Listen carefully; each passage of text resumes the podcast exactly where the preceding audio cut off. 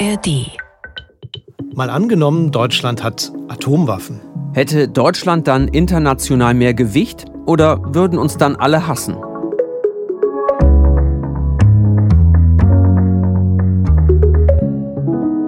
Ich bin Gabor Hallas. Moin und ich bin Justus Kliss und wir beide arbeiten hier ja im ARD Hauptstadtstudio und spielen alle zwei Wochen ein Gedankenexperiment durch.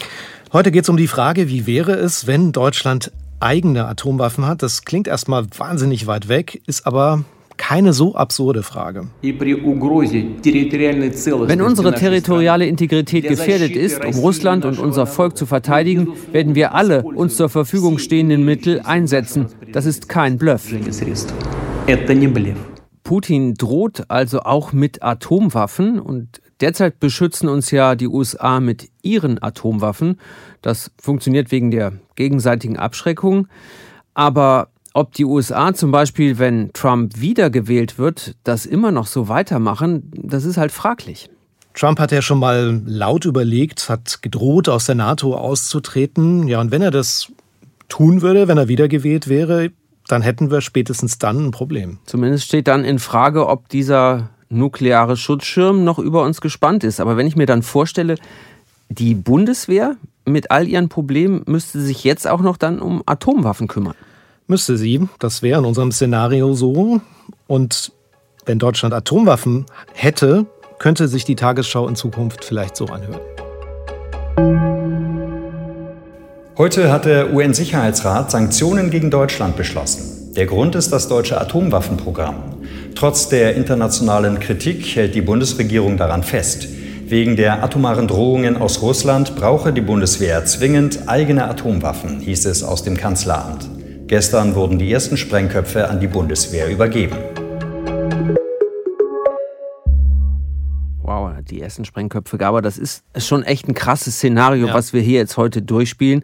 Also wenn ich an Atomwaffen denke, denke ich nicht an irgendwelche Raketen, sondern sehe ich diesen Pilz, der so aufsteigt und dann das zweite Bild ist irgendwie diese Druckwelle. Also es macht schon auch echt Angst. Es macht total Angst und ähm, es ist wirklich bedrohlich. Aber das sind ja so Zeiten, so krasse, absurde Zeiten, also Stichwort Zeitenwende. Es ändert sich einfach so viel. Und vielleicht muss man eben auch über sowas nachdenken. Mhm. Es gibt ja eine kleine Gemeinde in Deutschland, die unser Szenario Deutschland hat Atomwaffen schon kennt. Aber es sind keine eigenen. Nee, aber immerhin Atomwaffen in Deutschland, äh, wenn die auch den USA gehören. Und die lagern in der Nähe der Gemeinde Büchel in Rheinland-Pfalz. Wie viele sind es denn? Ja, wie so oft bei Atomwaffen. Offiziell weiß man das nicht so genau, aber es sollen so um die 20 sein und jede für sich mit der vierfachen Sprengkraft der Bombe von Hiroshima. Okay, also wenn das in meiner Nachbarschaft lagert, ich könnte mir jetzt vorstellen, alle in Büchel sind wahrscheinlich dagegen. Ja, eher nicht. Die Bevölkerung hier in der Region ist eigentlich froh, dass hier ein Arbeitgeber in der Umgebung seine Arbeitsplätze auch der Bevölkerung anbieten kann, die hier leben und wohnen. Von daher wird vielleicht das Risiko, dass möglicherweise diese Bomben hier Schaden verursachen können, nicht jeden Tag zur Debatte sein. Man wird schon, vor allen Dingen jetzt auch im Rahmen des Ukraine-Krieges, hellhörig oder stutzig oder vielleicht bekommt man auch Angst. Es könnte ja sein, dass der Kreml dann als mögliche Ziele ins Auge fasst, auch den Standort Büchel, weil hier angeblich amerikanische Atombomben gelagert sind. Naja, er sagt halt auch angeblich, aber man ist schon ziemlich sicher, dass die da liegen. Das ist Willi Rademacher, 68 Jahre alt. Der war mal zehn Jahre lang parteiloser Bürgermeister in Büchel und hat bis auf wenige Jahre sein ganzes Leben da gewohnt. Jetzt hat er Arbeitsplätze gesagt. Meint er jetzt die Menschen, die in der Kaserne arbeiten? Ja, es geht da um die Arbeitsplätze, die rund um den Flugplatz der Bundeswehr entstanden sind. Da sind nämlich Tornados stationiert und das sind die, an die diese Bomben, diese Atombomben kommen würden, ähm, um sie dann im Ernstfall irgendwo hinzufliegen und abzuwerfen. Okay, also Atomwaffen sind zumindest in Büchel schon Realität. Also wäre das vielleicht der Ort für unser Szenario, weil da könnten ja dann auch die deutschen Atomwaffen lagern. Ja, genau das habe ich Willi Rademacher auch gefragt, ob er sich das vorstellen könnte. Ich würde sehr wahrscheinlich versuchen, Gleichgesinnte zu finden, die mit allen demokratischen Kräften versuchen würden, diese Stationierung zu verhindern. Moment, das verstehe ich jetzt nicht. Jetzt sagt er, Die amerikanischen Atombomben sind kein Problem, aber die deutschen dann doch? Ja, das klingt paradox, aber eben nicht für ihn, denn er hat mir erzählt, dass er da einen Sinneswandel durchlaufen hat. Also früher hat er auch kein Problem gehabt mit der Existenz der Bomben, aber mit den Jahren hat sich seine Einstellung dann geändert, hat er mir erzählt. Und er sieht das jetzt schon mehr als Gefahr, vor allen Dingen diese Gefahr, die von den Waffen ausgeht. Es gibt übrigens eine relativ aktuelle Umfrage, die passt total gut zu unserem Thema. Eine Umfrage von Infratest DIMAP zu den Atombomben in Büchel. Da sagen 12 Prozent der Befragten, man sollte die modernisieren und aufstocken. Und 40 Prozent sagen, die sollen unverändert da stationiert bleiben. Also das ist eine Mehrheit für diese Atomwaffen in Büchel. 39 Prozent sind für einen Abzug dieser Atomwaffen. Ja, und die Meinungsforscher haben ja auch nach unserem Szenario gefragt, nämlich ob Deutschland Zugriff auf Atomwaffen haben sollte. Und da sagt eine deutliche Mehrheit von 71 Prozent Nein. Aber immerhin 20 Prozent befürworten das. Also 20 Prozent ist immerhin jeder Fünfte. Mhm. Und was diesen 20 Prozent vielleicht nicht so ganz klar ist, wenn Deutschland Atomwaffen hat, dann sieht das Land echt anders aus. Es würde uns mehr schaden, als es uns nutzt. Es würde in Summe einen derartigen Flurschaden verursachen, sowohl rechtlich als auch politisch, dass der Sicherheitsgewinn, den man vielleicht durch diese Waffen hätte, dadurch aufgewogen würde. Das ist Frank Sauer von der Bundeswehr-Universität in München. Der ist Politikwissenschaftler und natürlich auch Militärexperte. Flurschaden, sagt er, das klingt äh, tatsächlich nicht so gut. Nee, gar nicht gut. Und Deutschland wäre ziemlich isoliert, müsste Verträge kündigen. Welche genau hast du dir mhm, ja das angeschaut? Das machen wir nachher noch. Justus, genau, das kommt gleich. Aber erstmal habe ich mit Frank Sauer genau das durchgespielt. Wie würde das denn gehen? Wo bekommt Deutschland denn diese Atomwaffen her? Atomwaffen sind eben schon eine sehr besondere Kategorie von Waffen. Die können Sie nicht einfach so kaufen. Es gibt ja überhaupt nur neun Staaten auf der Welt, die über Nuklearwaffen verfügen. Bei knapp 200 Staaten insgesamt eben ein schon sehr exklusiver Club. Und die, die sie haben, halten natürlich an denen auch fest und würden sie natürlich ungern nur weitergeben oder verkaufen oder verschenken. Okay, also einfach eine Atomwaffe bestellen, wie ich einen Panzer bestelle, das geht schon mal nicht. Und diese neun Staaten, von denen Frank Sauer da gerade gesprochen hat, die haben übrigens zusammen, jetzt kommt wieder eine Zahl, 12.512 Atomwaffen. Das hat gerade das Stockholm International Peace Research Institute, kurz SIPRI, veröffentlicht. Hm, ja, stimmt. Die schauen sich ja zwei Dinge an. Wie viele atomare Sprengköpfe es insgesamt gibt, aber auch welche davon einsatzfähige Atomwaffen sind. Und die Zahl ist ja sogar um 86 auf schätzungsweise 9576 gestiegen, sagt SIPRI. Aber sag mal, Gabor, wie viele Atombomben bräuchte Deutschland denn für die Abschreckung? Das ist schwer zu sagen, weil es gibt ja diese Theorie des Gleichgewichts. Also da sagt man, wenn Russland jetzt zum Beispiel 1500 Atomwaffen hat, dann brauchen wir mindestens genauso viele. Aber da widerspricht Frank Sauer von der Bundeswehr-Uni. Schon einige Dutzend Nuklearwaffen würden reichen, um eine globale Katastrophe ungesehenen und unvorstellbaren Ausmaßes anzurichten. Also wozu brauche ich 1500 oder 3000 Sprengköpfe? Das ist Unsinn im Grunde. Also ist sozusagen grundsätzlich schon mal die Frage, ob diese Parität gegeben sein muss. Brauchen wir jetzt, wenn Russland 1500 hat, auch 1500 auf unserer Seite? Ich würde sagen, nein. Okay, also Deutschland bräuchte nicht so viele, aber ähm, dennoch, wenn uns jetzt keiner die verkauft oder hm, schenkt, klar, dann müssten wir die ja selber bauen oder entwickeln. Genau, das sagt auch Frank Sauer. Das wäre schon möglich, ist aber eben auch nicht so leicht. Man braucht erstens Uran oder Plutonium. Das kann man auch nicht so einfach bestellen.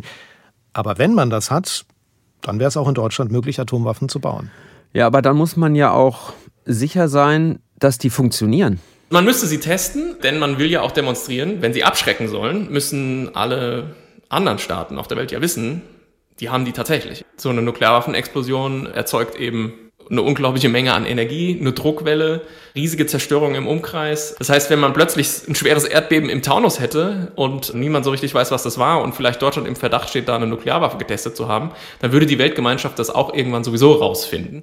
Also klar, es würde in jedem Fall rauskommen, wenn Deutschland Atombomben hat, spätestens bei so einem Test, weil die Erdbeben-Seismographen anfangen zu zittern. Das stimmt. Und vielleicht sollte es ja auch rauskommen, weil wir haben über Abschreckung geredet und dann muss man der Welt ja auch irgendwie zeigen, wir haben diese Atomwaffen jetzt auch. Also braucht man ja auch so einen Test und alle sonst sehen. Und es gibt ja noch ein zweites Problem, was man tatsächlich hat. Ähm, die Zweitschlagfähigkeit. Das heißt, dass ein Staat die Möglichkeit hat, wenn er angegriffen wird, trotz dieses Angriffs noch zu reagieren. Das ist echt total kompliziert und für all das wäre die Bundeswehr zuständig. Können die das denn überhaupt? Ja, da sagt Frank Sauer, die Bundeswehr handelt nach Regeln und Vorschriften. Ist jetzt wenig überraschend. Aber diese Regeln und Vorschriften für den Umgang mit eigenen Atomwaffen, die gibt es nicht. Die muss man also erstmal schreiben. Wie es eben so vieles noch nicht gäbe, was man jetzt regeln müsste. Auch die spannende Frage, hat der Bundeskanzler dann einen Atomkoffer? Wie kommt die Entscheidung zum Einsatz einer Nuklearwaffe zustande? Wer fällt die? Und da hat man auch wieder das Problem, wenn man sowas sehr schnell entscheiden muss. Also so das Übliche, der Anruf nachts um zwei Uhr. Mr. President, ja, oder in unserem Fall Herr Bundeskanzler oder Frau Bundeskanzlerin. Die gegnerischen Atomraketen sind im Anflug, sollen wir zurückschießen? Ja? Wie viel Zeit habe ich zum Entscheiden? Zwölf Minuten, so dieses. Da können Sie natürlich nicht das Bundeskabinett einberufen und nochmal das Parlament befragen. Und nochmal, da sehe ich die Bundesrepublik Deutschland überhaupt nicht.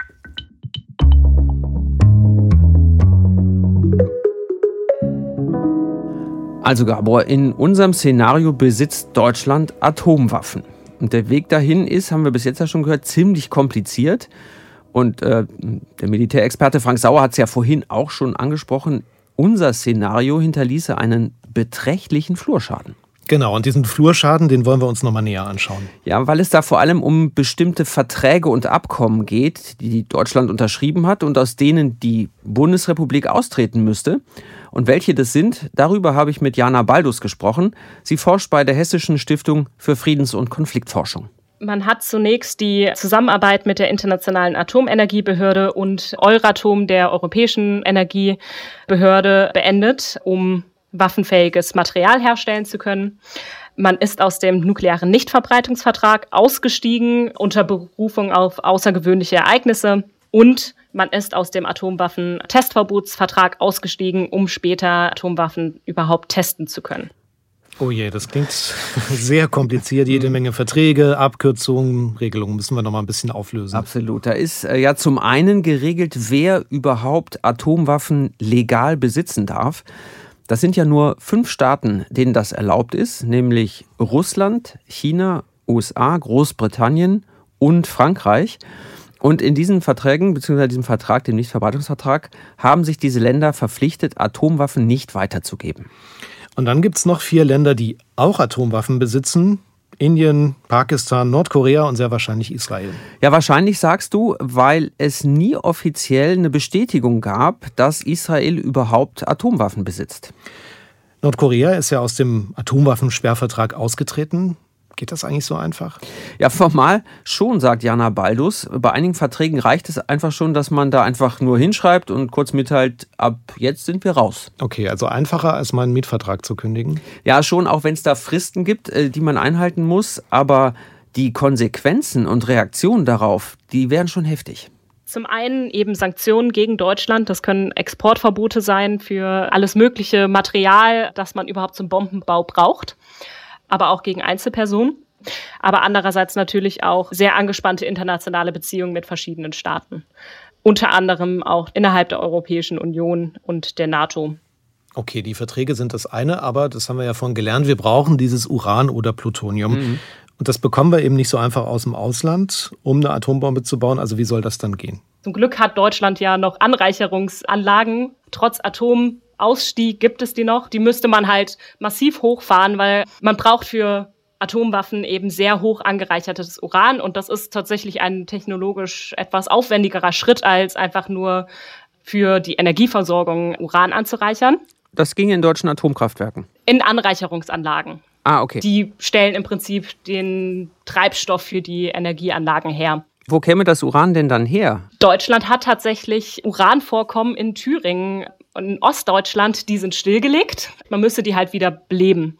Das könnte ein bisschen problematisch sein, weil Uranabbau ist eben nicht ganz ungefährlich. Uran ist halt von Natur aus ein radioaktives Element und deswegen sind die Menschen, die dann in so einer Uranmine arbeiten, nuklearer Strahlung ausgesetzt, was eben auch verbunden ist mit einigen medizinischen Problemen.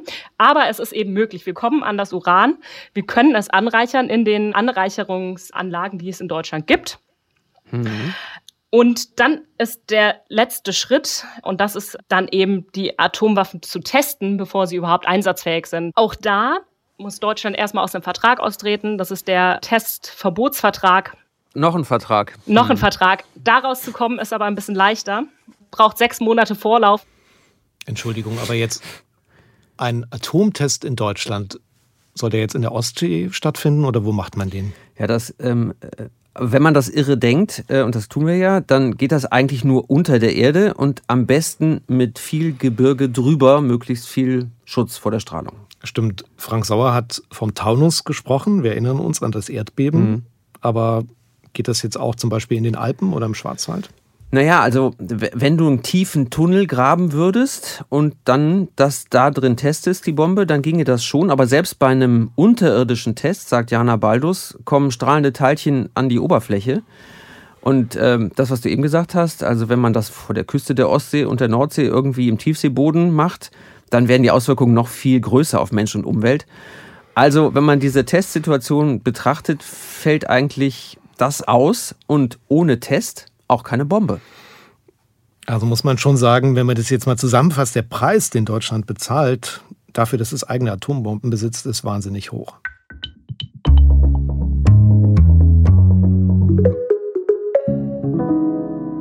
Der Ukraine-Krieg hat ja den Blick von vielen auf Waffen ziemlich verändert. Deutschland rüstet massiv auf. 100 Milliarden Euro für die Bundeswehr, dieses sogenannte Sondervermögen, was ja auch nichts anderes ist als Sonderschulden. Aber wir liefern Panzer in die Ukraine, denken über Kampfjets zumindest nach. Und bei all dem gibt es ja doch eher weniger Protest von der Friedensbewegung. Ja, das ist wirklich überraschend, weil wenn man gerade überlegt, was in Deutschland früher los war, als es um Aufrüstung ging, aber wenn man sich jetzt denkt, eigene Atomwaffen, vielleicht wäre das der eine Schritt zu viel. Ich würde es hoffen, dass die Leute dann jetzt wieder richtig auf die Straße gehen. Bei so einer Entscheidung kann ich mir, also ich stelle vor, dass es eine politische Rück durch das Land geben würde und dass die Leute dann doch reagieren würden. Das sagt Xanti Hall von den Ärztinnen für die Verhütung des Atomkrieges. Das ist eine Organisation, die schon sehr lange gegen Atomwaffen kämpft. Ja, dann kann die unser Szenario ja äh, auf keinen Fall gut finden, eher horrormäßig, oder? Die finden das gar nicht gut und äh, Xanti Hall sagt auch, so eine Atommacht Deutschland wäre ein anderes Land. Das würde mich mit Furcht füllen, die Idee, dass Deutschland dann ja Atomwaffen bauen würde. Und das führt dann dazu, so ähnlich wie bei Nordkorea, dass sie isoliert werden, sie bekommen Sanktionen, weil das gegen geltendes internationales Recht wäre. Deutschland wäre gebrandmarkt als eine Art Schurkenstaat, wenn sie denn jetzt Atomwaffen bauen würden. Schön, Schurkenstaat Deutschland. Klasse, also so in einer Liga mit Nordkorea. Ja, das wäre wirklich heftig, auch irgendwie absurd und kaum vorstellbar.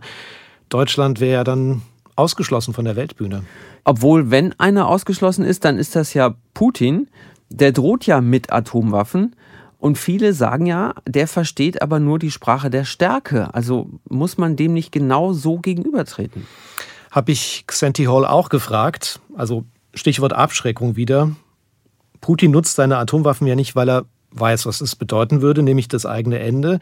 Also genau das, was ja im Kalten Krieg auch funktioniert hat.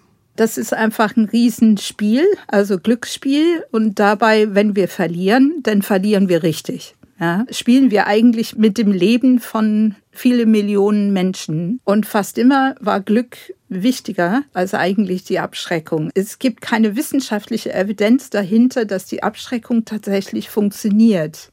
Also, dass es noch nicht passiert ist bis jetzt, ist kein Beweis, dass es immer funktioniert. Da gibt es jetzt aber auch ein Gegenargument, weil die Ukraine selbst hatte ja mal Atomwaffen. Ja, und die haben sie ja auch damals freiwillig abgegeben. Und deswegen wird immer gesagt, Putin hätte es doch niemals gewagt, die Ukraine anzugreifen, wenn sie noch diese Atomwaffen gehabt hätten. Jetzt komme ich mit dem berühmten Spruch, wenn meine Tante Eier hätte. also es ist jetzt eigentlich mühsam immer, diese Frage zu beantworten, weil damals war eine komplett andere Situation. Die Ukraine hatte sowjetische Atomwaffen, hatte aber überhaupt keine Kontrolle über diese Waffen. Die hätten die nie nutzen können. Eigentlich, was dahinter steht, ist diese Idee, ja, braucht man Atomwaffen, um sicher zu sein. Und wenn man dann sagt, jedes Land soll Atomwaffen haben, um sicher zu sein, dann brauchen alle die. Und dann sind wir dann ja in einer sehr, sehr, sehr gefährlichen Welt. Gabor, das war mir gar nicht klar, dass die Ukraine keinen Zugriff auf diese Atomwaffen hatte. Das war für mich auch neu. Ich habe also wieder was gelernt, wie ich immer was lerne bei diesem Podcast. Also heißt, die Ukraine hätte diese Atomwaffen gar nicht bedienen können. Die hätten sie vielleicht auseinanderbauen können und dann irgendwie das Material nutzen. Hm. Also insgesamt stellen wir doch hier fest, das ist schon ein ganz schön krasses Szenario, was wir hier durchspielen. Wir haben jetzt viel zusammengetragen, aber lass uns mal zusammenfassen, was das bedeuten würde, wenn Deutschland Atomwaffen hat. Im besten Fall ist eine Atommacht Deutschland militärisch unabhängiger von den USA. Das ist ein Vorteil in einer Welt, in der wir uns nicht immer auf Bündnisse wie die NATO verlassen können. Im Ernstfall ist es möglich, selbst über den Einsatz der Bomben zu entscheiden und die deutschen Atombomben verhindern, dass Diktatoren wie Putin uns angreifen. Es könnte aber auch ganz anders kommen. Deutschland steht international mit Nordkorea auf einer Stufe. Die Zusammenarbeit in der NATO ist Geschichte, weil Deutschland einen Alleingang mit der atomaren Bewaffnung hingelegt hat. Die Bevölkerung ist tief gespalten, auch weil Atomtests Teile des Landes verseucht haben. Weil die Kosten für das Atomprogramm enorm sind, fehlt das Geld für Bildung, Infrastruktur und Rente. Okay, das ist jetzt wieder so ein Szenario, haben wir ja manchmal, wo man sagt, die Wahrscheinlichkeit geht gegen Null, dass das wirklich auch Realität wird. Ja, definitiv. Das haben uns alle gesagt, mit denen wir gesprochen haben. Es sind ja nicht alle hier im Podcast ähm, im Interview vorgekommen. Und ähm, die haben tatsächlich gesagt, das wird so nicht kommen. Allerdings müssen wir uns ja schon Gedanken machen, wie und mit wessen Hilfe wir uns in Zukunft militärisch schützen und auch mit atomarer Abschreckung. Die Gedanken müssen wir uns machen und diese Diskussion hat der französische Präsident Emmanuel Macron 2020 schon mehrfach ins Spiel gebracht. Der hat den EU-Staaten angeboten, über eine nukleare Option für die Europäische Union zu reden. Ja, im vergangenen Jahr hat er ähm, diese Dialogaufforderung ja erneuert, aber bislang hat die Bundesregierung sich dazu nicht geäußert. Es ist ja auch ein wirklich kompliziertes Thema und ehrlich gesagt kann man damit ja auch nicht so richtig gewinnen. Also wir haben selber gemerkt, oh, kann man da jetzt so drüber reden, aber ich fand es trotzdem spannend, das jetzt mal durchzudenken.